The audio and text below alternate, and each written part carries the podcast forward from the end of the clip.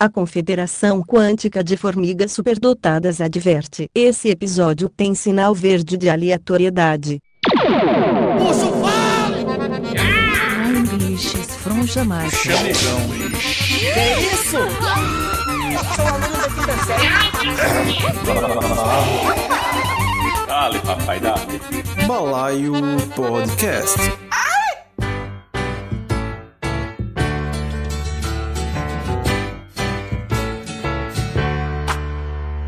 Welcome back. Your dreams were your ticket out. Welcome back to that same old place. that- Fala, balaeiros e balaeiras do meu Brasil! Aqui é Ted Medeiros falando diretamente do Multiverso Campinense! Para começar mais um Balaio Podcast, eu já não sei mais o número desse podcast, não sei em que realidade 201. estamos.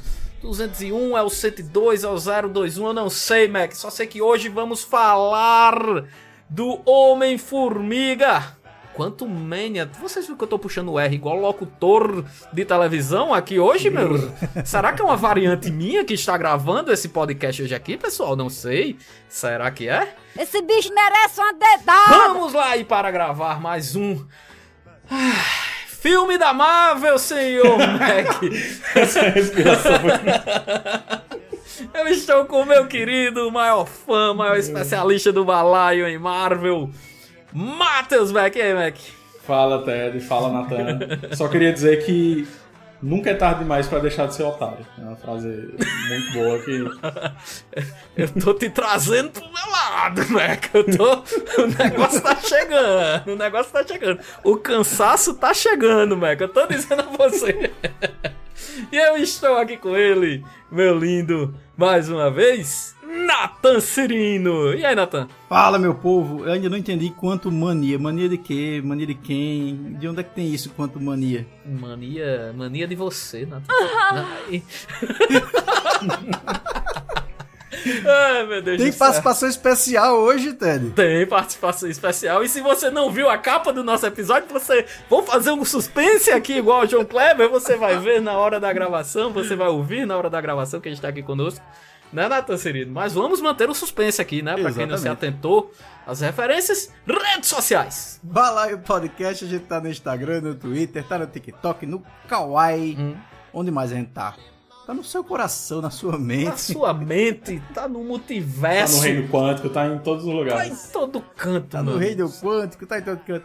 Inclusive, Ted, a gente tá ainda aí com a nossa lojinha de camisetas do Balaio Podcast. Acessa lá no umapenca.com barra bodega do balaio. A nossa bodega. Bodega do balaio, você vai ter lá, macaxeira é bom demais, você vai ter lá Passa várias na bodeguinha. lindas. Exatamente. Passa lá, faz aquela focinha, compra a camisa, fica no estilo aí do balaio, né? E é isso, ajuda nós e ajuda nós também, sabe aonde, senhor Nathan Cirino e senhor Mac? No nosso PicPay, faz a assinaturazinha lá no Balaio Podcast, procura a gente lá, vai ter lá, você faz sua assinatura, você faz sua doação individual, e ainda, se você quiser ajudar, olha, tem camisa, tem PicPay e temos também o que? Nosso Pix, balaiopodcast.gmail.com. Manda lá, faz aquela focinha. Pois é, aceitamos o seu dinheiro do pastel. Exatamente, exatamente, né? Para de comer fritura, aquele, né? Aquele óleo, aquela coquinha, doa aí pra gente, faz a focinha, né? E ainda você ganha saúde. É isso. E uma camisa bonita, né? E uma camisa bonita, claro, de qualidade superior, tá? Tem mais algum aviso aí, seu Neto? Não, eu quero falar desse filme, que eu tô me coçando pra falar desse filme. E ainda mais com um convidado ilustre que a gente tem. Então eu quero ouvir opiniões, assim, relevantes pra terminar de sepultar. Pera aí, bom. Não, tá bom. Tem, tem coisa boa. Será que em alguma realidade paralela a gente já gravou esse episódio ou não? Sei. Como é que, que é? Não sei.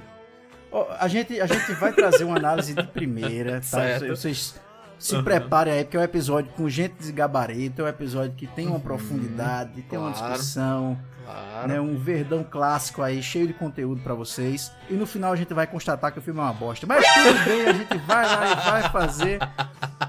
Entregando pra você conteúdo. Mas Exatamente. vamos falar de Quantumania. A palha assadinha acabou aqui na introdução. Agora é tema sério. Agora virem as chavinhas, tá, senhores? Vamos falar sério. Vamos virar a chave, vamos embora. Vamos Dali. Dali, pessoal. Dali, senhores. Dali, senhores. E senhoras. E senhores. E back. Welcome back. Welcome back. Welcome back. Welcome back.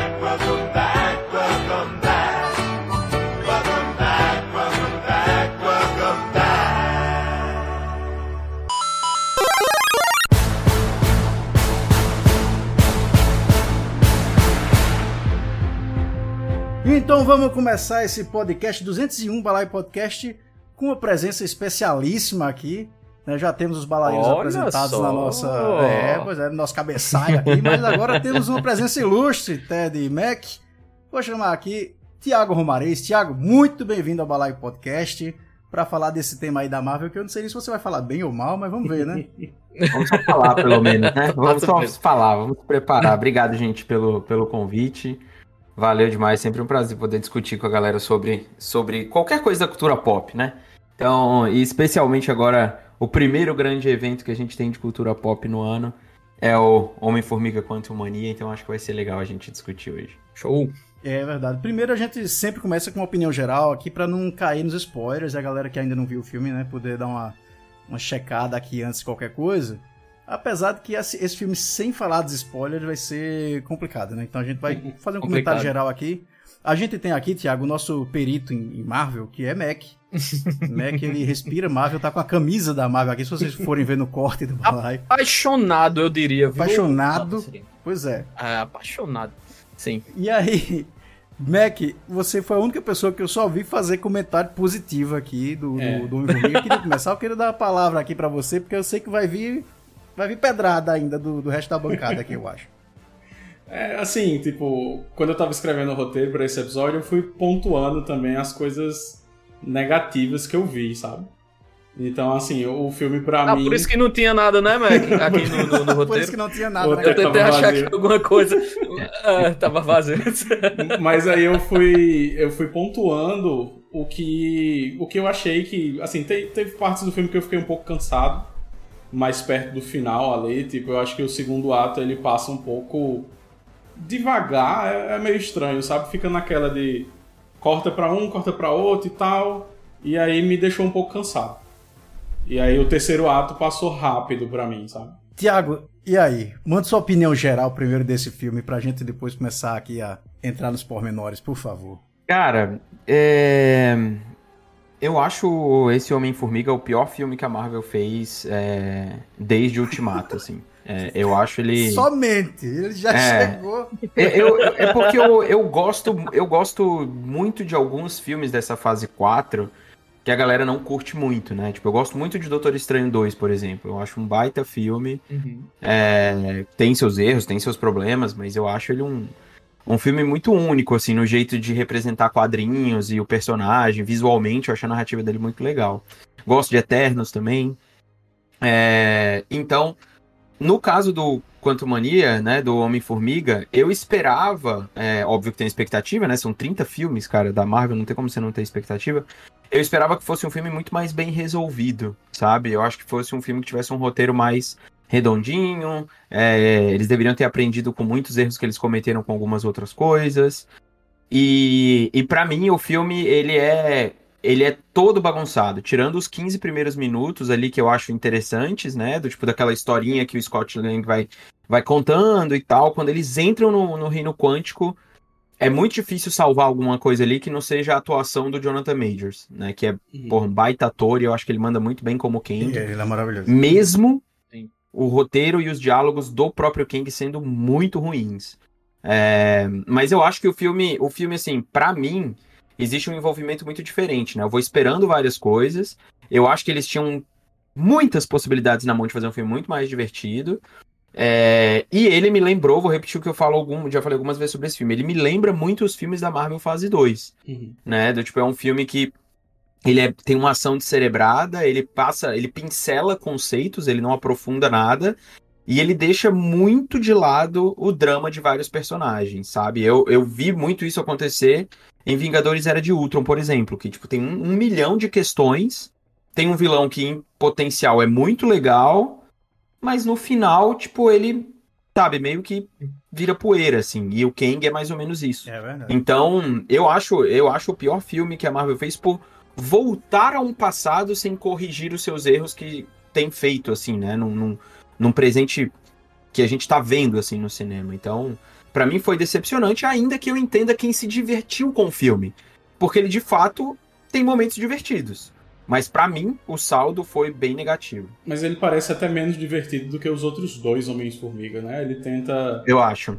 botar um drama assim que, que não rola muito, sei lá, Pois tipo. é, velho. A diversão vem, vem pouco em poucas partes. O Homem-Formiga tem essa, aquela coisa muito mais leve, né, e tal. E eu senti, assim, uma... Já colocando minha fala a respeito do- dos comentários gerais, uma Star Warsação, sabe, da, do Isso, Homem-Formiga. velho, assim. Natan, a gente pensa muito E igual, aí? Natan. É isso, bicho. Meu Porque Deus, eu tava com isso pra que- falar aqui, Natan. Porra. Foi- é, mas eles entram dentro do, do, do reino quântico e aí parece que vira Star Wars em algum momento. Eu não sei se vocês sentiram essa perda de um pouquinho da identidade da coisa. Sim. É claro que a, a cada nova fase a Marvel tá indo mais próximo dos quadrinhos e a coisa tá indo mais longe, né, esteticamente, visualmente, etc.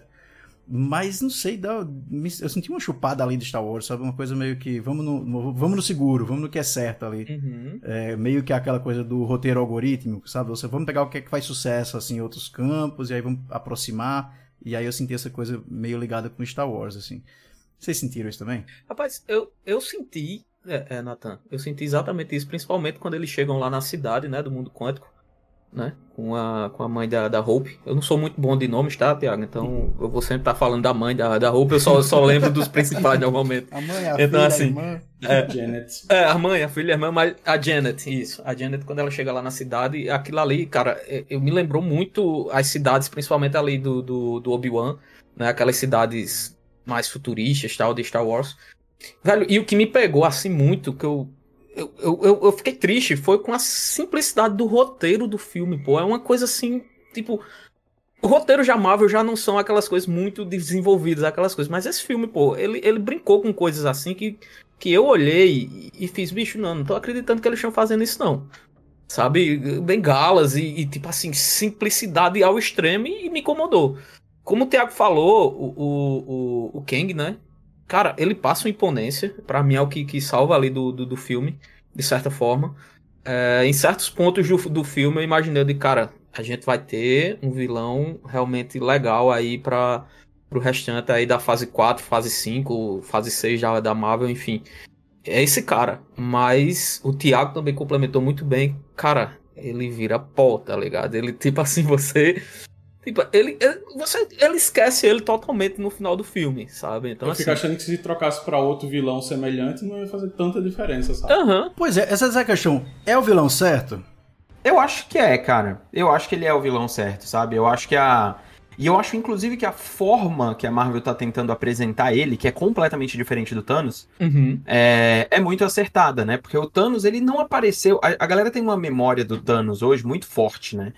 Mas é porque o cara acabou de ter um filme e meio, sabe? Que foi o Ultima... O Guerra Infinita é o filme dele inteiro. E o Ultimato ele aparece em metade do filme, assim. Uhum. Não existe comparação com qualquer outro vilão, sabe? Você não pode comparar o cara com outro vilão. Antes de Guerra Infinita, o Thanos deve ter aparecido em dois minutos, juntando Sim. todas as cenas pós-créditos e participações que ele teve. Então, não existe uma comparação que seja equilibrada com esses dois hoje. Talvez quando a saga acabar, a gente pode ver realmente quem foi melhor. Mas hoje a Marvel tá tentando apresentar de um jeito diferente, né? Não é colocando nas cenas pós-créditos. Não, é- não, você vai pegar um vilão que pode ter variantes. Então, o mesmo ator vai interpretar 200 versões do mesmo vilão em vários filmes e séries diferentes. Eu acho essa uma proposta muito boa, porque Uhum. ele pode nem ser vilão, sabe? Em algum filme ou alguma série, uma variante do Kang pode se juntar com os Vingadores pra matar a variante do Kang que quer matar todo mundo. Então, eu acho que é uma proposta interessante. O problema é você usar esse filme pra apresentar o cara. E aí, bicho, o que mais me incomodou no, no retrato do Kang não foi nem só o final. Spoilers. Spoilers. No, no retrato do Kang não foi nem só o final. Que eu acho que o final faltou coragem ali deles, deles, sei lá, deixar o Homem-Formiga dentro do reino quântico, o Kang escapar ou algo do tipo. Isso. É. Tem uma consequência maior, né, Isso, a ali pra, urgência. pra, pra parada, né? Exato. E o maior problema do filme pra mim é você moldar o que que faz o Kang ser tão é, temido pelas pessoas. Uhum. Porque é muito. O roteiro do filme ele é muito falado. Isso. Né? Ele deixa os personagens respirarem muito pouco. Então as pessoas falando, ah, o Kang, isso, oh, aquele cara aquilo, esse cara fez aquilo. Só que na verdade você não vê as intenções reais do cara. Você não vê o Kang conquistando alguma coisa.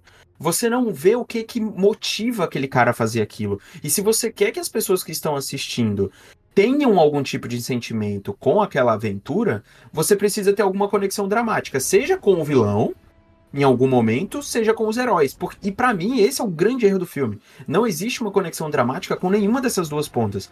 Porque ainda que o Homem-Formiga, Cassie e a Vespa sejam super carismáticos, ah, é engraçadinho e tudo mais. Brother, eu não tava nem aí o que, que ia acontecer com eles ou não. Nem aí, não é porque eu gosto ou desgosto dele, é porque o filme não dá perigo pra ninguém, sabe? É verdade. Exato. E, tipo, a menina foge dos, dos guardas umas 10 vezes no filme, velho. Stormtroopers, né, Nathan? É, mas é total, é total Stormtrooper. Só que você tem que fazer um Stormtrooper que combine com o tema do filme como um todo, sabe? E não uma Isso, coisa que, isso. tipo, tá completamente fora de tom, assim. É igual você ter o Kang numa cena, tal, sabe? O Kang lá, tipo, super compenetrado, fazendo aquela performance e tal. E aí, de repente, tem o Modok, que eu gostei do Modok. Ele é ridículo, mas eu gostei porque ele é ridículo. Só que não combina, bicho. Não combina. As duas coisas não combinam ali dentro, sabe? É, velho. E eu acho que o roteiro e a direção do filme perde muito a mão nisso, assim. Muito a mão. É, isso de não mostrar, tem uma frase que eu gosto muito, que é, é mais pra jornalismo, né? Mas diz o seguinte, que a morte de uma pessoa é uma tragédia, a morte de milhares é uma estatística. Então quando você diz que o caralho destruiu o universo, e, né? Fica aquela coisa de, Nem aí, né? tá, e tô nem aí. Agora se tivesse botado ele pra matar fulaninha de tal, filha de não sei quem, a gente teria muito mais essa noção de vilania dele, né? A, a formiguinha pet do Hank Pym. Se ele tivesse matado a a pet ali, a, a mais querida dele, É você isso. sentiria mais do que, tá ligado? A estatística dela de, de universo, tá ligado? É mais ou menos isso. Ele, ele não faz, mas realmente, Tiago, Tiago tá coberto de razão. Ele não faz, ele não tem uma maldade que você vê assim. Você vai pro Thanos, você vê o Thanos fazendo a parada, né? E você não vê Isso. o Kang fazendo isso. E até porque a gente tem uma leitura do Kang já de Loki. Sim. Então, o Kang de Loki, ele não é também tão mal, né? Então a gente já vem com uma, uma, uma capa em cima desse personagem, assim, uma proteção em cima dele. É. E ele não rasga isso, ele não sai debaixo dessa capa. É o que, o que traz muito isso, né, da, da, da consequência. Já puxando um pouquinho, voltando pro Thanos, né, que a gente sempre vai falar nele. A primeira cena do Thanos, pô, no, no Guerra Infinita, é ele quebrando o Hulk, tá ligado? O Hulk, pô. Você vê o Hulk e você vê que ali tem uma consequência. Você vê que o cara ali, ele realmente, porra, esse cara aí quebrou o Hulk e é isso aí. O próprio Loki. Exatamente, exatamente. E Você, isso você realmente não vê no, no, no Kang. Cara, a apresentação do aquele que permanece, que é aquela outra variante lá do Kang, pra mim ela é mais completa do que essa, em termos de apresentação, Uhum. do que foi essa, essa do Kang agora. Por quê? Porque o cara é meio doido, né? Tipo, você vê que ele é meio maluco assim e tal, ele joga alguns Uhum. conceitos no ar. Mas você entende o que, que ele tá fazendo, o porquê que ele tá fazendo e qual é o papel dele naquela parada toda, sabe? Por mais que ele Exato. seja muito pequeno, né? Você entende ele melhor. E eu adoro como o Jonathan Majors é completamente diferente nos dois papéis, assim. Tipo, não tem, realmente são duas pessoas muito diferentes. É muito Cara, que legal. ator, né, velho? Ele é muito bom, Muito. ele é muito bom.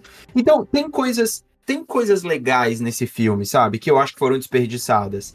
É, se o filme, por exemplo, o Paul Rudd, ele é um excelente ator, cara. Ele é muito carismático, ele é- tem um time de comédia maravilhoso, sabe? Tipo, ele, ele é muito bom, assim. Não, não vejo isso. As cenas dele, pra mim, não são um problema. Sabe, eu gosto, continuo gostando. Inclusive, gosto quando tem muito mais drama nas cenas dele, sabe? Quando ele tá tenso, quando ele acha que vai morrer, Uhum. todo esse tipo de coisa eu acho que funciona.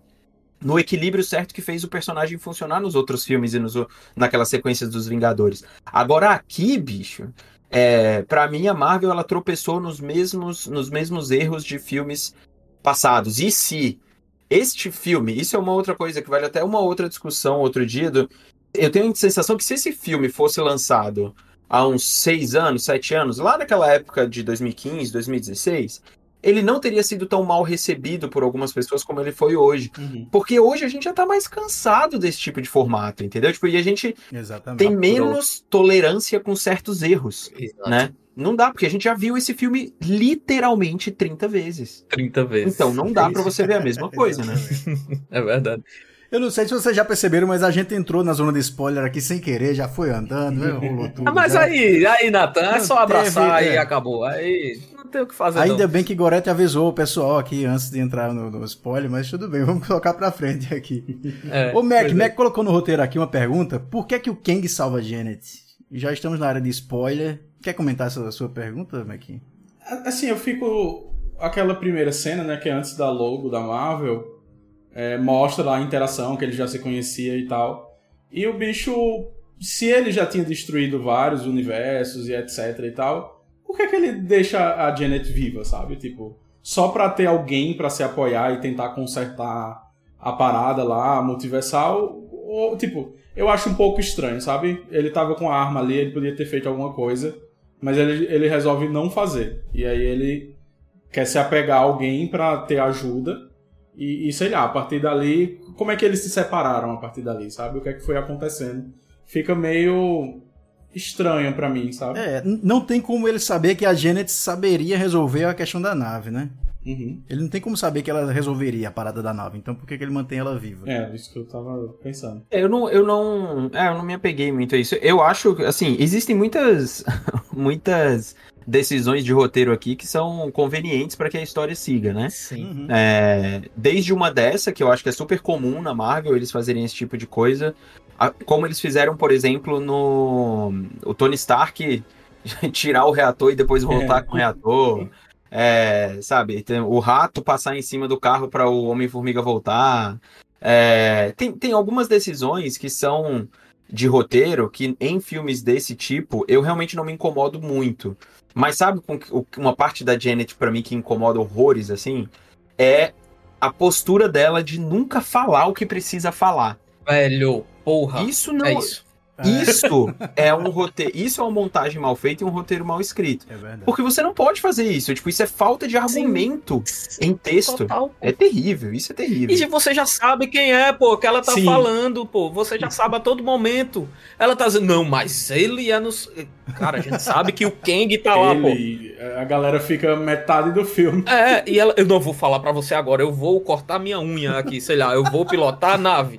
Peraí que eu conto a você, tenha calma que eu conto, tá ligado? E o Kang já quebrando tudo, pô, mostrando cidade, mostrando a porra toda, e ela, calma que eu falo quem é. Calma que eu falo, velho, isso é muito fraco, velho. Sério, isso me incomodou pra cacete. Apesar de. Peraí, deixa eu fazer uma ressalva aqui, que Michelle Pfeiffer é uma atriz do caralho. Não, cara, Aquela mulher o é elenco, foda. o elenco acho que a gente não tem o que falar, né, velho, do... do, do É, o problema tá no texto, geral. mas assim, ela como atriz. é Exato, exatamente, tá ligado? Comparando de novo com, com Star Wars, é aquilo, né? Na hora que ela fala, ah, tem uma coisa que eu não disse a vocês, eles são sugados do reino quântico.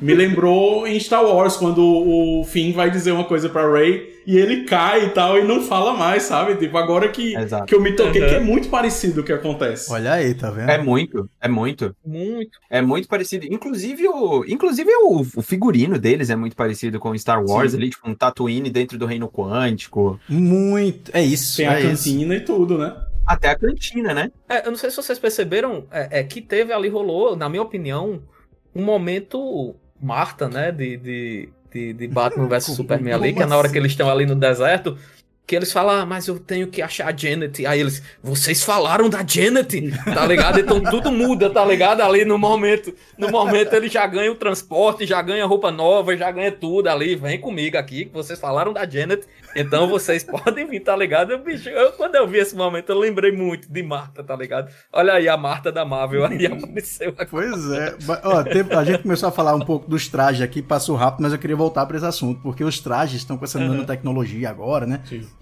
Conveniente também, né? Apesar da gente já ter visto alguma coisa parecida ali com Homem-Aranha, né? Uhum. É, no caso deles tem a. É meio que uma evolução mais estética, assim, né? Porque Uhum. o, o lance do nanorobô e tal, que eles têm em outros trajes, aqui pra eles é mais uma questão do, do traje poder aumentar quando eles crescem de tamanho ou eles diminuem de tamanho, né? Uhum. É, e todo mundo tem traje. Isso é uma parada que eu gostei um pouco mais desse filme. Eu acho que os três trajes dos Homem-Formiga, Vespa e da Cassie, eu acho que eles são legais, assim. Eu gosto, por exemplo, do capacete do Homem-Formiga sendo quebrado é, e a forma como eles usam isso tudo. Adoro que a Cassie, tipo, usa um All-Star enquanto É, ela tá, ela tá no, no uniforme. Eu acho que isso é super legal. E, e, de novo, tem muitas ideias bem colocadas no filme, como o, o Scott Lang tentando ensinar pra, pra Cassie como é que luta. Sabe? É, é legal, mas assim, nunca chega no potencial que você acha que poderia chegar, como por exemplo, no Homem-Formiga, lá- nos outros filmes, como você viu o Luiz lá contando a história do assalto, como que era o assalto, que aquilo ali era Sensacional. muito bom. Aquilo foi muito Sabe? bom. Tipo, era muito engraçado. E mesmo que o filme tivesse vários problemas, tinham momentos que eram. Eh, Tipo, era realmente eram, eram memoráveis, sabe? Esse filme aqui, pra mim, ele tem. Ele desperdiça todos esses bons momentos, a não ser, eu acho, o terceiro ato e as cenas pós-créditos, mas cenas pós-créditos pra mim não, não faz parte da história do filme, né? Tipo, do, do, do, do roteiro mesmo. Mas eu acho a luta do Homem do Homem-Formiga com o Kang, eu acho ela legal. Eles dois ali, na, tipo, na mão, assim. Uhum. É, eu acho que a cena é bem dirigida. Eu acho que o Kang passa uma fúria, né? Tipo, um, uma cólera ali, realmente de raiva com o cara e ele precisa fazer algo. É, e o Homem-Formiga, todo lascado, porque ele não tem o que fazer, né, bicho? O que, que você vai fazer contra um cara daquele? Essa parte do filme eu acho interessante. Só que, de novo, ela também é muito mais desequilibrada porque não condiz com algumas outras coisas que o filme tenta fazer é, pouco antes, coisa de cinco minutos antes, assim. O que, sabe o que eu acho desse ponto também, que, que já, já pegando né, na, na parte da luta dele, dali do terceiro ato, pra mim era o filme perfeito pra não Hank Pym, mas talvez a Janet morrer nesse filme, tá ligado? Assim, eu acho que faltou alguma consequência maior, porque assim, é, pensando em universo, talvez seria uma, uma consequência realmente do vilão, tá ligado? Aquela parte que a gente fala, ó, esse cara trouxe alguma consequência real, nem que seja é, é, é, matando um personagem próximo que não vai influenciar diretamente nos outros do universo, mas trazer um drama, né, velho, ali pra história, porque eu fiquei esperando esse momento, tá ligado? Que a Janet ali fosse fazer um ato heróico até pra manter o próprio Kang dentro do, do, do, do mundo quântico, tá ligado? E ela lá se, se sacrificar pra salvar, ó, vocês são meu legado, tal, alguma coisa do tipo, vai embora e tem uma consequência maior pro, pro filme, tá ligado? Isso não teve, pô. Quando ela passou do portal ali, já contando o final do filme, né? Quando ela passou do portal, quando volta todo mundo, É, eu, eu ainda tive ali, a né? esperança, eu digo, caramba, que foi o que o esperava. Thiago, é, que foi o que o Thiago falou no início, né? O homem, o, o, o, o, o homem formiga, ele vai ficar, o Scott Lang vai ficar no mundo quântico de alguma forma aí e, e vai, mas não, pô. Tá, tá ligado? Não, não, não teve, não teve a Eles não arriscaram teve nada, não arriscaram nada. Exato, exato, exatamente. Essa questão da família, o desfalque da família, né? Que Isso. a- acaba no final com uma festa de aniversário e tal, um negócio muito. Sim, Eles até Sim, sim. tentam, eles até tentam passar uma ideia de assim, é, ele não sabe direito o que, que tá acontecendo, se, porque dá até uma coisa meio dúbia assim, né, de você não saber se ele tá na realidade que ele tava antes, Aham. porque ele fica se questionando, né, do Uhum. tipo, será que tá tudo bem? Será que não tá? Só que de novo, o filme ele não, como o filme não bota o pé no chão pra te falar realmente qual é a ameaça, você não entende, você não vê o Kang como uma ameaça. Então você acaba o filme, beleza. Tipo, ah, tá, ele só fez mais uma piada e o filme segue, exato. sabe? É. É, eu acho que o, o- Normalmente, cara, quando. Quando o filme. Isso, isso eu, eu penso muito isso pra vários filmes, assim, né? Quando você vai criticar, analisar um filme. Quando você começa a olhar pra problemas muito pequenos no filme, né? Que às vezes são pequenos, tipo, ah. é, essa luta foi mal feita, ou aquele uniforme tá ruim, ou aquela fala específica foi ruim, pode ter certeza que é porque a história como um conjunto não funcionou no geral. E a gente começa a pegar essas coisas menores e destacar, sabe? Porque normalmente quando o conjunto funciona, essas coisas vão começando a ficar menos, elas são supérfluas. E aqui é o contrário, os erros do filme começam a, a- a- a, tipo, gritar na sua cara, sabe? Cara.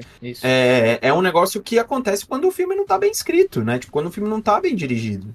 É o primeiro roteiro do Jeff Loveness, né? Loveness, Pra, é, isso, é. pra longa, ele escreveu coisa em Rick and Morty e também pro Jimmy Kimmel e tal. E aí, tipo, sei lá, podia ter chamado uma pessoa que já tinha. Assim, ele tem experiência, mas alguma experiência maior com a É, Marvel já. Em sabe? longas, né?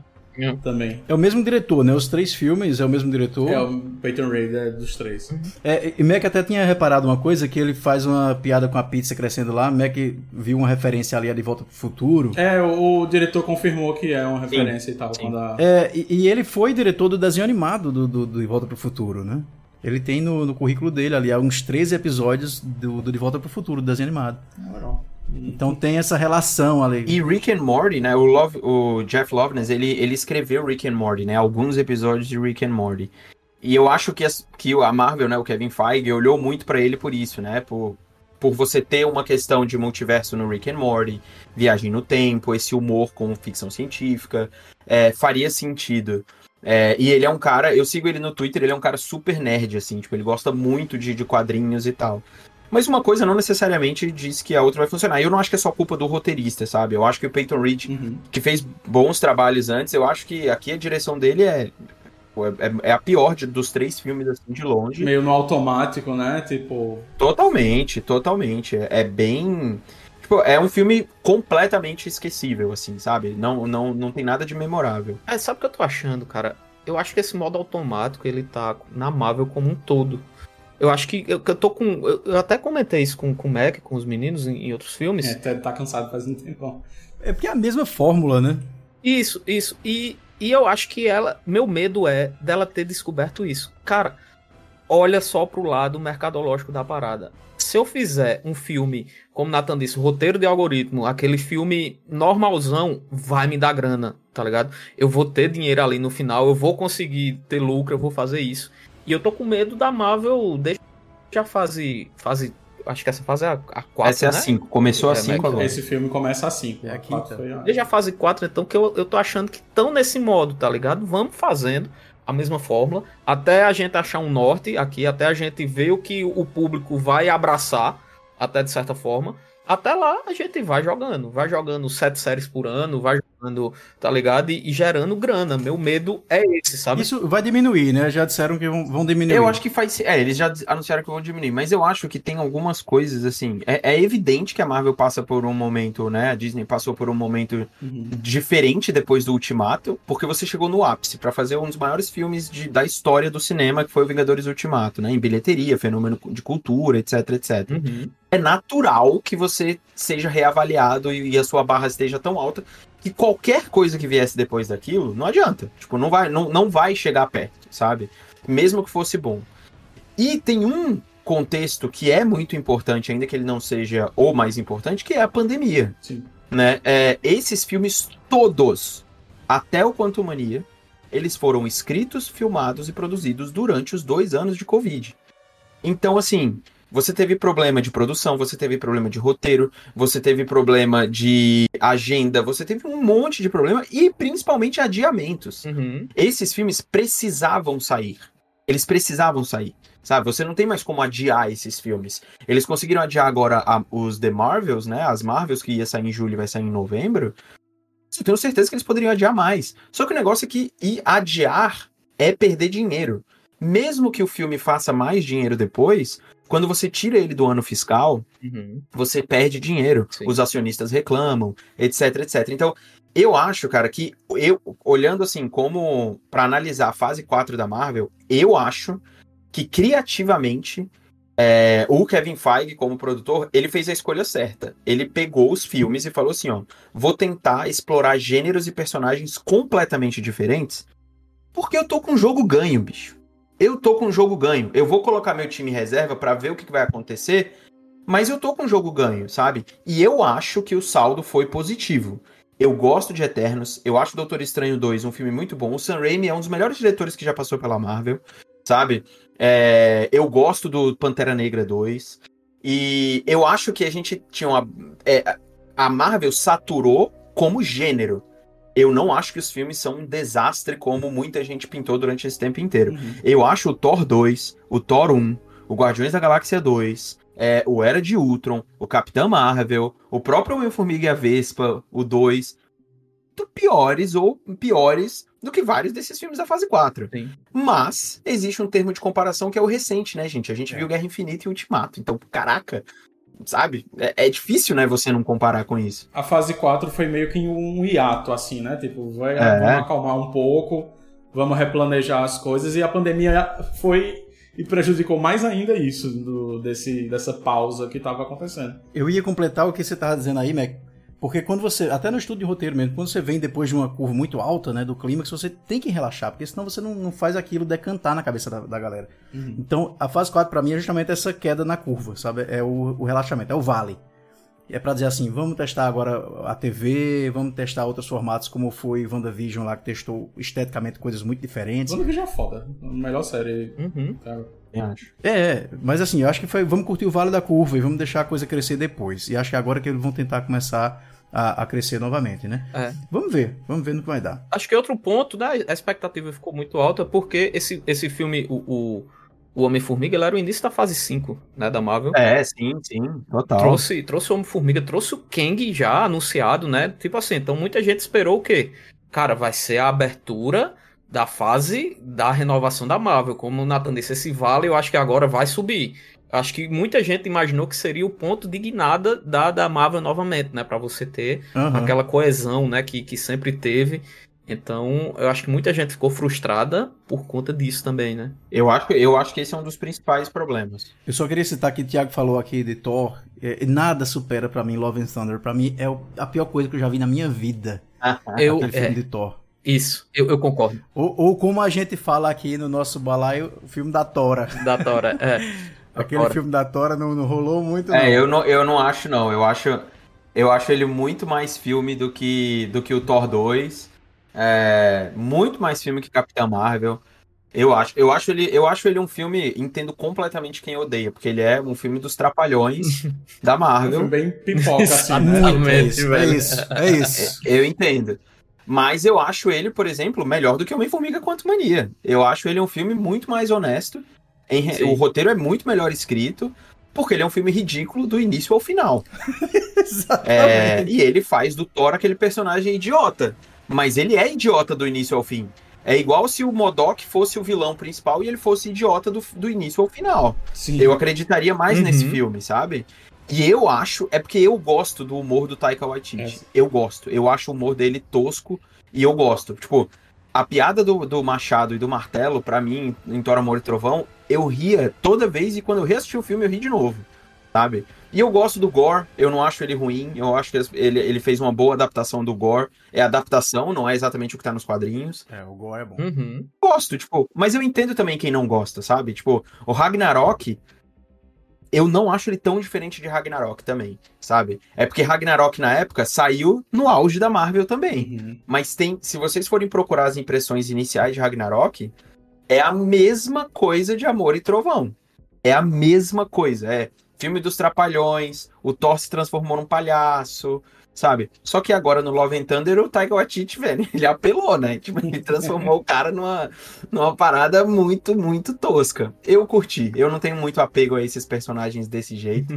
Eu, eu acabei curtindo. É, eu tava lembrando aqui que quando a gente assistiu, foi Nathan, Ted e mais alguém, né? A gente assistiu o Thor 4. Uhum. É, vocês resolveram não gravar um episódio sobre porque só eu tinha gostado do filme. E aí ia ser, tipo, vocês detonando o filme e eu tentando defender, Pois é, né? a gente, ia- a gente ia falar só mal aqui. Eu me diverti, isso é o que importou, Mas sabe? falar em falar mal, vamos voltar pra Quanto Mania. Só, só pra, pra fechar, eu tenho uma alma de velha. Então, o que é que aconteceu? Eu me, eu, eu me senti assistindo, eh, quando eu, eu vi o filme do Thor, numa roda de adolescente no alto e gritando, tá ligado? Em alguns momentos do filme. Aquele, era bode gritando pra um lado, era Zeus, tá, tá falando lá. E, e, bicho, isso, É tipo isso mesmo. isso eu, eu me senti exatamente numa roda de adolescentes, tá ligado? Eu falei isso pra Natan, tava do lado dele, a gente assistindo o filme de caramba, Natan, eu, eu tô incomodado aqui com isso, tá ligado? Então, assim, foi esse o sentimento que eu saí do filme de, de Thor, tá ligado? Eu acho que foi ali o início do, da minha, do meu cansaço com, com o universo Marvel, viu, Mac? Já lhe dizendo, eu acho que se tem um ponto, assim, pra dizer de cara, eu acho que eu cansei. Aqui eu tô, tô saturando. Por falar em ridículo, e aí vocês já citaram o nome dele aí, vamos falar de Modok. O que é que vocês sentiram dele? Porque pra mim, eu achei que poderia ter sido até o vilão do filme. Resolveria muita coisa. Cara, eu, eu gostei. Eu, eu achei assim. Eu gosto. Eu falei isso num vídeo que eu gravei. Eu acho que o design dele é tosco propositalmente, Uhum. sabe? Porque não tem como uma cabeça flutuante não ser tosca e ter bracinhos e perninhas. Ele é tosco, ele é ridículo mesmo. É, e, e eu gostei. E eu gostei do tom meio um cara que enlouqueceu, foi pro reino quântico e enlouqueceu, sabe? Ele é meio que um bobo da corte maluco e maligno que tá ali dentro, sabe? Total. Ele não é uma máquina de matar, até porque o nome é ridículo, Uhum. sabe? Máquina desenvolvida para matar e tal, não sei o quê. É ridículo. Exatamente. Então, eu gosto que eles fizeram. Eu gostei disso que eles fizeram. E o final dele falando lá, que ele, ah, eu morro como um vingador. Pixa, é muito tosco aquilo. tipo, é, é o tipo de coisa que o Taika Waititi faria, sabe? Junto com, com o Peyton Reed. E eu, eu, Aham. eu gostei, eu não achei ruim. Mas eu acho que ele A também. não- mãozinha dele, né? a mãozinha passando na Lang, cara é do. Scott Lang, é exato. Mas também eu entendo que ele não combina muito quando você coloca o Kang lá falando Sim. das coisas, sabe? Super, super intenso. E também entendo os fãs dos quadrinhos que queriam ver um Modok diferente e tal. Mas eu gosto, cara. Eu gosto quando eles tentam extrapolar um pouco, fazer algo um pouco diferente e que, e que surpreenda, sabe? Eu já tinha visto um pouco desse Modok na, na D23 ano passado, quando eu fui. Eu já tinha achado tosco. é, e eu já tava preparado, sabe? Uhum. Então, no fim das contas, eu gostei pra mostrar como que uma pessoa pode enlouquecer quando ela vai pro reino quântico. Porque ela não sai maravilhosa como a Michelle Pfeiffer sai, Uhum. né? Ela pode se transformar numa cabeça gigante lá e virar um maluco. Então, isso eu achei legal também. Boa, é verdade. Eu já tava também preparado pro modo porque eu tinha assistido a série do Hulu, né? Que tem aqui no Brasil no Star Plus, que é com Patty Oswald, que ele faz o Pip em Eternos, né? A voz e a captura de movimento. E aí eu já tava, tipo, sabia que eu ia esperar uma coisa tosca, mas engraçada, sabe? E aí eu curti a ideia deles reaproveitarem o, o vilão do primeiro Homem-Formiga. Eu não sei se esse era o plano desde o começo, talvez fosse, mas uma coisa que ficou guardada por muito tempo, né? 2015 para 2023. É. É, mas funciona pra mim, tipo, é, o CGI não me incomodou, tipo, é bem feito, tipo, a cara do personagem É, pra mim incomodou, velho. incomodou, tipo, pra mim funciona a cara do personagem ali, sabe? No Modok, no, no Modok incomodou. É, a minha impressão é que ele tava numa. Quando você tá, tem um, um, um filme 4x3, né, na tela ali, e você es- estica ele pra 16x9, tá ligado? Na tela, que ele fica widescreen, tá ligado? Você pega um- uma tela quadradona e você É estica ele, isso. pronto. Minha, minha, o, o que me incomodou no, no, no CGI dele foi isso, tá ligado? Eu, achei muito. Ai, tosco, velho. Eu senti um, um filtro de Instagram ali, né? É, é tosco, é Quase tosco. Cara, mas é, é aquilo, de novo, voltando pro texto e pra direção. Por que, que você não pode mostrar outras tosqueiras que façam aquele negócio soar um pouco mais natural lá dentro, sabe? Uhum. É, tipo, você tem que fazer as pessoas se sentirem num mundo estranho ali dentro. Num, qual é, qual é a grande, qual o grande feito de Star Wars? É a mitologia e o mundo que você tá, que você tá envolvido. Mas é como os personagens te levam pra ele, sabe? Como você é apresentado às coisas, aos vilões, às, às criaturas, como que os sons te colocam dentro da parada, como é que as cores te colo- colocam dentro de um planeta diferente. Aqui não tem isso. Aqui não tem isso. Ainda que os cenários sejam interessantes e te remetam a alguma fantasia sci-fi tipo Star Wars, você se sente meio que no mesmo lugar, sabe? É, você sente num, num, num- num mundo de computação gráfica. E, e isso é um pouco complicado. E eu acho que é por isso que falta um pouco desse equilíbrio, sabe, estético assim no filme. É, para mim é um desperdício. É, é um desperdício. Eu espero que eles que eles melhorem isso nos próximos filmes, que forem usar o Reino Quântico, se é que eles vão usar, mais uma vez, até porque é caro pra caramba, né? Sim. Fazer tudo que eles estavam fazendo com aqueles efeitos visuais.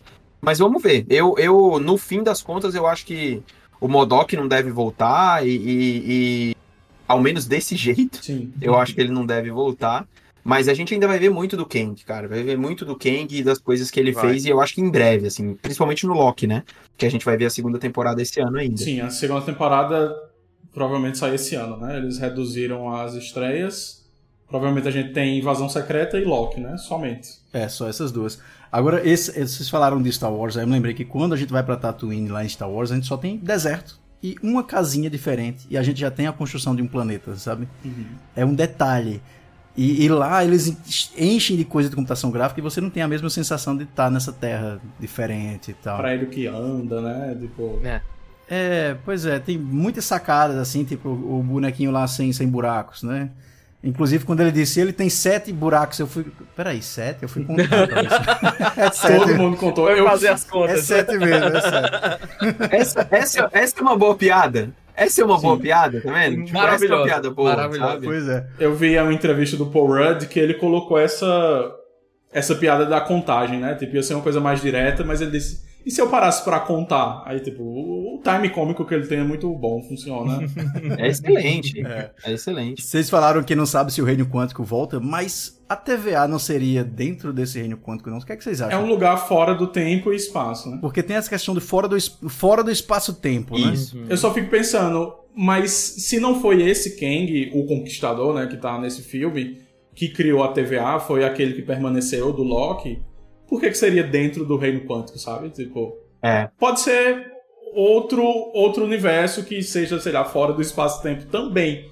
Mas é um pouco estranho, mas talvez seja isso. Eu também acho. Eu acho que eles não.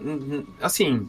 Pode voltar pro reino quântico mais ou menos como foi no Ultimato, sabe? Ou nos outros Homem-Formiga, onde era uma ida e volta, era rápido e tal. Sim. Mas num filme se passar inteiro lá dentro, eu acho que eles não passam mais nem metade de um filme, assim. Eu acho que podem usar como canal de viagem, canal de tempo e tal, de conexão. E o caso da TVA, ela é um. Ela é um. quase que um- uma parada completamente fora, né? Pra você organizar o multiverso. Que foi o que o próprio Kang fez, aquela versão do Kang. O que eu acho que a gente vai entender em Loki e nos outros filmes é, é a partir de agora o que que esse Kang que foi exilado vai fazer e como que os outros Kang vão se juntar também. Né? Não é. Eu não acho que a Marvel vai complicar demais as coisas, sabe? Eu acho que ela vai fazer um negócio bem simples, mas que tenha várias ramificações, sabe? Do tipo, ah, sei lá, poderia fazer igual o Kang Prime lá, do tipo, ele vai. Um Kang que vai procurar matar todos os outros pra virar o mais poderoso de todos, e é isso sabe? É, eu, eu acho que vai ser uma solução simples assim, mas que te dê possibilidade de fazer um monte de filme diferente É. e de ter um monte de personagem diferente também. Eu só fico pensando se esse Kang Prime seria esse que morreu no Homem-Formiga ou se eles iam trazer outro. Porque aquele ali a gente acompanha ele primeiro, né? Meio que uma É. história de origem e tal, e blá blá blá. Mas se ele voltar, talvez eu ache um pouco estranho, mas talvez seja uma solução simples, como o Thiago falou, né? Tipo, Mas vocês acham que ele morreu de fato ali, no final? Acho que não, né? Porque ficou uma coisa meio dúbia, assim. É. Ele foi tragado, mas será que morreu? Ele tá dentro, literalmente, da fonte de energia da, da nave dele que, que consegue romper espaço, tempo, multiverso, tudo. Então, se a Marvel quiser criar alguma desculpa que ele absorveu, sei lá, esse poder e caiu em outra realidade e dali, enfim, tem, tem várias possibilidades, sabe? Assim, eu, eu, eu acabei o filme pensando nisso, sabe? Que assim, eu acho que ali não foi o, não foi o fim pra, pra Eu ele. também acho que não. Eu também acho que não. Eu acho que ele volta aquele mesmo. Uhum. Tipo, ele vai estar em algum lugar, depois, você sabe, no, no próprio Loki. Ele, você pode mostrar ele no Loki surgindo, fugiu do reino quântico, ele vai e aparece, tipo. É muito. Esse, essas soluções são de boa, sabe? Essas soluções sim.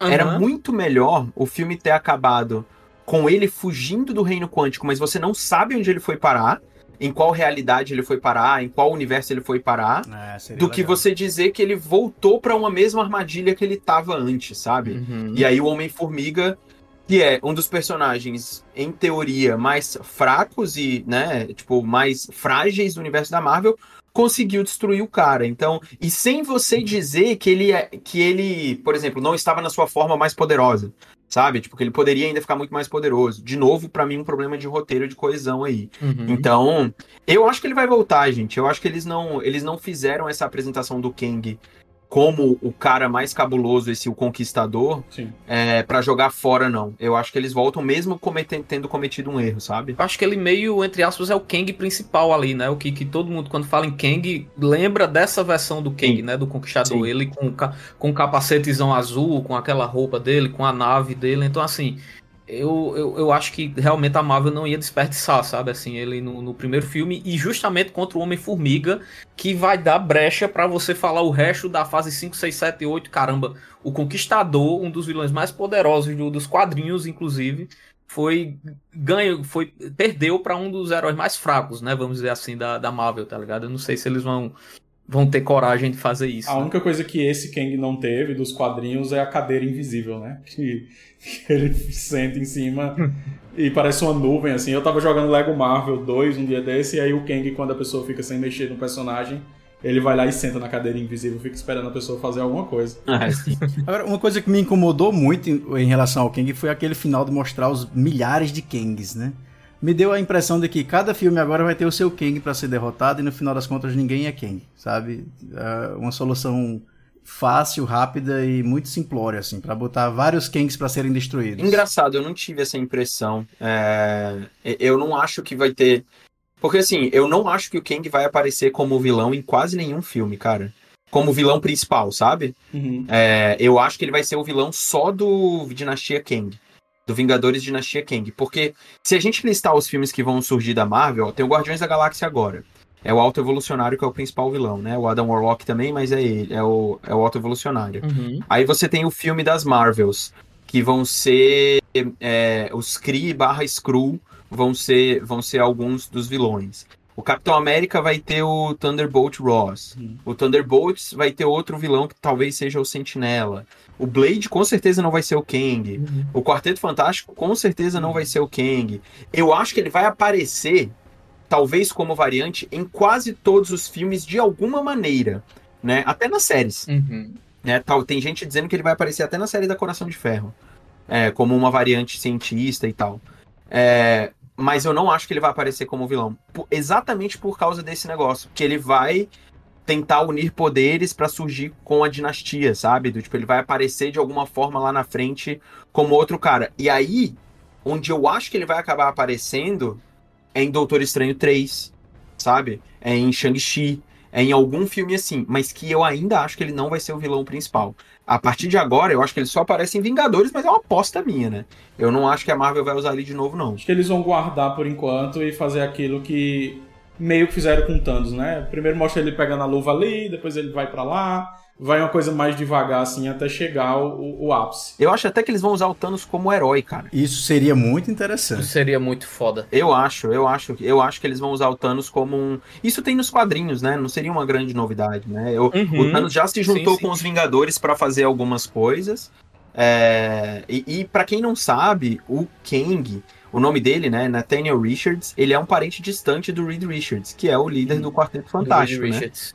E então eles podem tranquilamente fazer isso, sabe? De alguma forma você colocar esses caras, porque a Marvel, ainda que ela tenha anunciado o Dinastia Kang e o Guerras Secretas, ainda tem uns bons 4, 5 filmes aí que a Marvel não anunciou pra encerrar essa fase 6, Sim. né? Então vai ter Shang-Chi Uhum. 2, vai ter Doutor Estranho 3, é, muito provavelmente ainda tem os filmes do Homem-Aranha que não anunciaram ainda. Uhum. É, então tem muita coisa pra acontecer ainda e esses, esses anúncios ainda vão rolar, assim como os adiamentos desses filmes que a gente tem no calendário hoje. Só um ponto, é, é só um ponto assim que, que, que é uma opinião própria minha. Eu não. Quando é, virou, né? Saiu ali do Endgame e virou pra nova fase da Marvel, que abriu realmente o multiverso. Eu já fiquei um pouco receoso, porque isso é uma opinião minha. Eu não gosto de histórias de, de multiverso, sabe? Porque na minha cabeça, na minha opinião, ela chega um momento que ela perde o controle, sabe? Tanto é que, assim, se você for ver quadrinhos, né? Você tem eventos de reboot lá na DC, você tem eventos de reboot do universo na Marvel, porque de certa forma acontece até que acredito que sai um pouco do controle ali as coisas. E eles tentam manter em uma linha só. Sabe? Então, assim, isso, isso é um ponto da Marvel, do, do- das histórias, que isso me, me assusta. Sabe? Porque você abre tanta possibilidade pra fazer tanta coisa, você literalmente pode fazer o que quiser. Inclusive, um medo que eu tenho, um, um, sei lá, pode ser muito distante, mas um retorno do Robert Downey Jr. como Homem de Ferro, isso hoje é possível no universo da, da Marvel, tá ligado? Você trazer o, o- Iron Man de volta pro universo, tá ligado? Que é, chega um ponto que pra mim perde o controle, tá ligado? Então eu, eu tenho essa ressalva sempre e vou ter até o final dessa fase, quando eles encerrarem, que pode ser realmente uma fase ali de, de reboot, né? Do, do multiverso, né? Ó, que a gente vai acabar com o multiverso e vai ter uma linha só novamente e segue a vida, Ou tá ligado? novos atores, porque a galera tá envelhecendo e tal. Na- nada é pra valer, né? Isso, eu, isso, acho, isso. eu acho que tem que acontecer isso, cara. E, e, e, assim, só que tem muito tempo ainda Uhum. que você pode usar personagens novos. E, e, assim, a aposta geral é de que vai existir um reboot como existiu com o último Guerras Secretas do Jonathan Hickman, né? Que foi Sim. que eles fizeram um reboot, mas eles mantiveram alguns personagens novos dentro da linha temporal principal, né? Que foi o caso do Miles Morales, por exemplo. Que ele virou o Homem-Aranha principal, digamos assim. Eu acho que vai acontecer Uhum. exatamente isso. E, só que na hora desse reboot, A gente vai ver os X-Men surgirem, a gente vai ver o Quarteto Fantástico permanecer. E assim, tem história, bicho. Uhum. Pra, é uma coisa que as pessoas ficaram sacaneando o Kevin Feige quando ele falou que tinha mais. Tinha história pra mais 50 anos de filme. E é verdade, cara. Tem muito. Aí. Tem muita Verdade. história. E eu, só que uma coisa muito importante que eu acho que também a galera tem que entender, e os produtores têm que entender, é que o cinema precisa das suas próprias histórias. Ele precisa dos seus personagens feitos de uma maneira diferente, porque é, é necessário lembrar também. O Homem de Ferro, gente, desculpa, mas ele era um personagem nível C antes do, Exato. antes do Robert Downey Jr. existir. Sabe? Exatamente. Então é preciso construir novos personagens também. Foi assim que a Disney virou o que ela é, foi assim que a Marvel virou o que ela é, e todos os outros grandes, to- todas as outras grandes marcas, né? E tem que combater esse fã que acha que só existe um, um grupo de cinco Vingadores. Não, não é, brother. N- não é assim que a, a banda toca, entendeu? Tem que ir realmente mudando. E outra, eles gostam desses heróis e é só aqueles atores, né? Tipo, não pode mudar ator nunca. Sim, Brother, não pode não é mudar. assim não, também, não, né? não, não, é. Então tem que esperar e ver o que, que vai acontecer. falar de mudança de atores, tem uma coisa que já estamos chegando no finalzinho aqui do episódio, mas eu queria puxar, porque eu tenho uma, uma impressão, não é nem impressão, né? Uma constatação de que a nova geração toda está sendo transformada em personagens femininas, Uhum. né? Thor como mulher, o Iron Man, a Iron Heart e, e todos os outros, né? Pantera Negra, todos Black são mulheres agora. Panther. Será, Isso. será que isso vai ser, tipo, os novos Vingadores vão ser as Vingadoras e vai se inverter aí 100%? Vocês têm essa expectativa? Eu acho que eles vão dar mais espaço pra minoria, sabe, também. Os Novos Vingadores A própria tem o... Cassie, o- né, também, que agora... Isso, mas assim, nos Jovens Vingadores tem o casal, né? O Wiccan e o Hulkling. E aí o Wiccan provavelmente vai aparecer na série da Agatha, que é o Joe Locke de Heartstopper. E, tipo, tá caminhando também, faz um tempo, pra os Jovens Vingadores acontecer. E até uma coisa que me deixa curioso é se eles vão trazer o... o- Esse nome é muito engraçado em português. O Rapaz de Ferro de alguma forma, sabe? Aham. Porque o Rapaz de Ferro Rapaz em português Ferro. é engraçado. e aí que. Porque ele é uma variante do Kang. Ele é um, o Kang mais jovem e tal, que resolveu ser um herói. E, se eles trouxerem, vai ser curioso, sabe? Se eles Eu acho que ele vai. Eu acho que ele vai aparecer, né? Que em algum momento eu acho que ele vai aparecer. Porque ele é uma das variantes mais famosas, né? Mas você acha que ele vai ser o Jonathan Majors com computação gráfica ou vão trazer um ator jovem pra fazer? Eu acho. Eu, eu, eu acho que colocaria o Jonathan Majors rejuvenescido, sabe? Tipo, alguma coisa do tipo. tipo é, É pelo marketing da parada, né? Da tecnologia. Sim, exato. Eu tipo, acho né? que seria bem legal. Eu adoro essa Eu- tecnologia. Toda vez que aparece, eu fico. Exatamente, eu acho que seria bem legal, assim. Sobre os novos Vingadores, eu ainda acho que, assim, se a gente for, né, especular os próximos cinco anos, aí, seis anos da Marvel, é, eu acho que a gente vai ter uma nova leva de Vingadores, mas alguns dos, dos, dos principais que estiveram lá na, no Ultimato, por exemplo, eu acho que eles vão continuar, tipo, e principalmente o Homem-Aranha e o Doutor Estranho O Visão. né? É, eu não duvido que o, que o Thor fique também, mas eu acho que o Doutor O Estranho, próprio Hulk, né? o Hulk, é, mas eu acho que assim, o Homem-Aranha, o Doutor Estranho, é, a Capitã Marvel, é, o próprio Homem-Formiga, sabe? É, o Shang-Chi agora que veio depois, essa galera vai permanecer. E os mais jovens, que aí você pega a Kate Bishop, a Cassie, é, a, a Pantera Negra, que eu esqueci o nome dela, a, A Shuri. na Kia não, a Shuri, é, a América Chaves, essa galera que tá vindo, eu acho também que é uma questão de, tipo, você tem esses vários personagens, você pode usar. E você pode não usar também, sabe? Tipo, você não precisa usar Uhum. todo mundo. É, é igual quando você colocou a Valkyria lá no Thor Ragnarok e ela apareceu lá no, no Ultimato. Sim, né, cara? Tava lá, sabe? Então não Tava tem lá, né? No problema. rolê, né? É, você tem que ter um arco dramático principal, sabe? O que, que você quer levar. E eu acho que, que não vai se distanciar dos principais aí, como o Doutor Estranho e o Homem-Aranha, por exemplo. Não, não, tem, não vejo, não vejo isso acontecendo, porque esses são os caras que dão bilheteria, esses são os caras que as pessoas já Isso. conhecem. É, não dá pra você chegar hoje e fazer do nada um filme da She-Hulk, sabe? Ou do Cavaleiro da Lua. Tipo, não vai, isso não vai funcionar, isso não vai acontecer. Espero que não, de verdade, de todo Não vai coração que não acontecer. tem filme do Cavaleiro da Lua. Não vai acontecer. Ted odiou o Cavaleiro da Lua. Mas eles podem aparecer em Blade, podem aparecer em Thunderbolts, podem aparecer em outros projetos. Né? Exatamente. Antes da gente encerrar, eu queria encerrar perguntando a vocês uma coisa que a gente deixou passar aqui, mas que eu queria ouvir a opinião, principalmente do Thiago. Hum.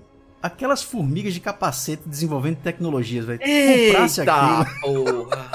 Cheio de boa, bicho. Deixa eu terminar com isso, porque isso me Eu incomoda. comprei muito. porque quando eles caíram no reino quântico, eu vi a formiguinha, ela encolhendo também Exatamente. já, sabe? É. E aí eu, pe- eu pensei que ela fosse importante. Eu acho que o roteiro fala isso antes também, né? Tipo, ah, são, não sou eu, são elas que fazem e tal. E, de novo, é o conceito de você entrar no reino quântico e você sair modificado, né? Ou você estar lá e ser modificado, porque, sei lá, 10 anos fora significam du- duas horas dentro, sei lá, alguma coisa do tipo assim. E pra, e pra eles, lá dentro, pras formigas, é aquela. Essas explicações rápidas da Marvel eu curto, sabe?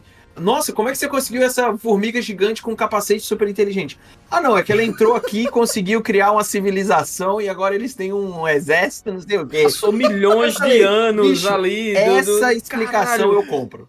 Essa explicação eu compro. Sabe, qual, sabe o que eu não compro? É você ficar o filme inteiro falando que aquele cara vai conquistar, quer conquistar, quer conquistar, quer conquistar. E não e eu mostra saio, acabou o filme e eu não entendi nada do que, que ele quer conquistar, na verdade, entendeu?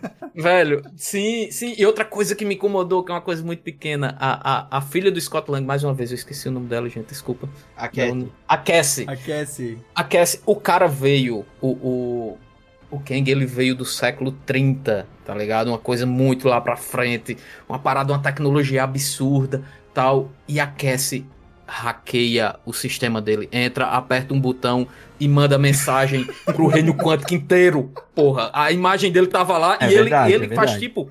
Você tem um computador velho aqui É e fica batendo nele. Caramba, o que foi que aconteceu? O que foi que aconteceu? O que foi que aconteceu? Tá ligado? E ela cria também, né? Eu- eu até fiz um- Tava assistindo com um amigo meu, com o André. Cria uma parada na garagem que acessa o reino quântico ali. A menina é um gênio, pô. É maior do que Tony Stark, é maior do que qualquer outro, outro cientista ali possível Tem do razão. universo Marvel, pô. É sensacional, pô. Tá ligado? Essas paradas eu fico, bicho, não pode. Mas tá tem coisa que eles simplificam, tipo, ah, como é que pilota essa nave? Não, bota o braço aí dentro e vai, pô, tipo. E vai, ah, isso, é legal. ótimo, Isso é isso é legal. ótimo. É, então, tecnologia intuitiva. É, isso é legal.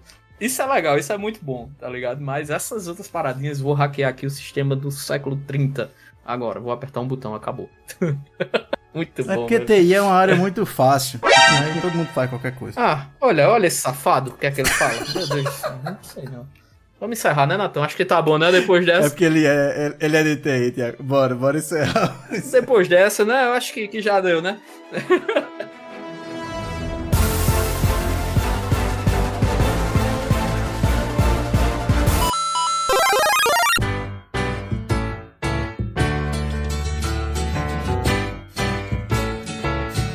Tá entregue pra vocês aí nosso balaio sobre o Homem-Formiga e a Vespa Quantumania. E com participação especialíssima aqui, Tiago Romariz. Tiago, muito obrigado de novo por ter vindo aqui. Eu que ter estado com a agradeço. gente nesse bate-papo sobre o filme. Eu que agradeço, galera. Valeu demais e tamo aí pra vocês precisarem. Valeu, valeu, Mac, por mais essa também. Valeu, foi muito massa gravar com o Thiago aqui. Eu fiquei enchendo o saco dele pelo e-mail pra a gente conseguir gravar. Tiago sofreu, minha gente. Tiago sofreu. É isso, ainda bem que vocês, ainda bem que vocês, você me lembram, mano. Senão eu esqueço de organizar do jeito que eu sou. Ainda bem que vocês lembraram. Mas muito massa. Eu sempre tava querendo fazer um episódio do Balaio e rolou, sabe? Tipo, muito feliz de a gente conseguir falar desse filme. Valeu, valeu demais. Que é de uns personagens que eu, que eu mais curto, que é o Homem-Formiga. Eu gosto muito da, da parte de sci-fi, então ele me chama muita atenção, sabe? Da próxima vez vocês me chamam pra falar bem de um filme, pra eu não ficar falando mal É. do filme, tipo, 24 horas. Pronto, combinado, marcado. A gente manda o e-mail antes, tá, tá, Tiago? Você gostou de qual filme? Qual filme a gente É, pode gravar? Exatamente. vem aí, fala. Bem, bem legal.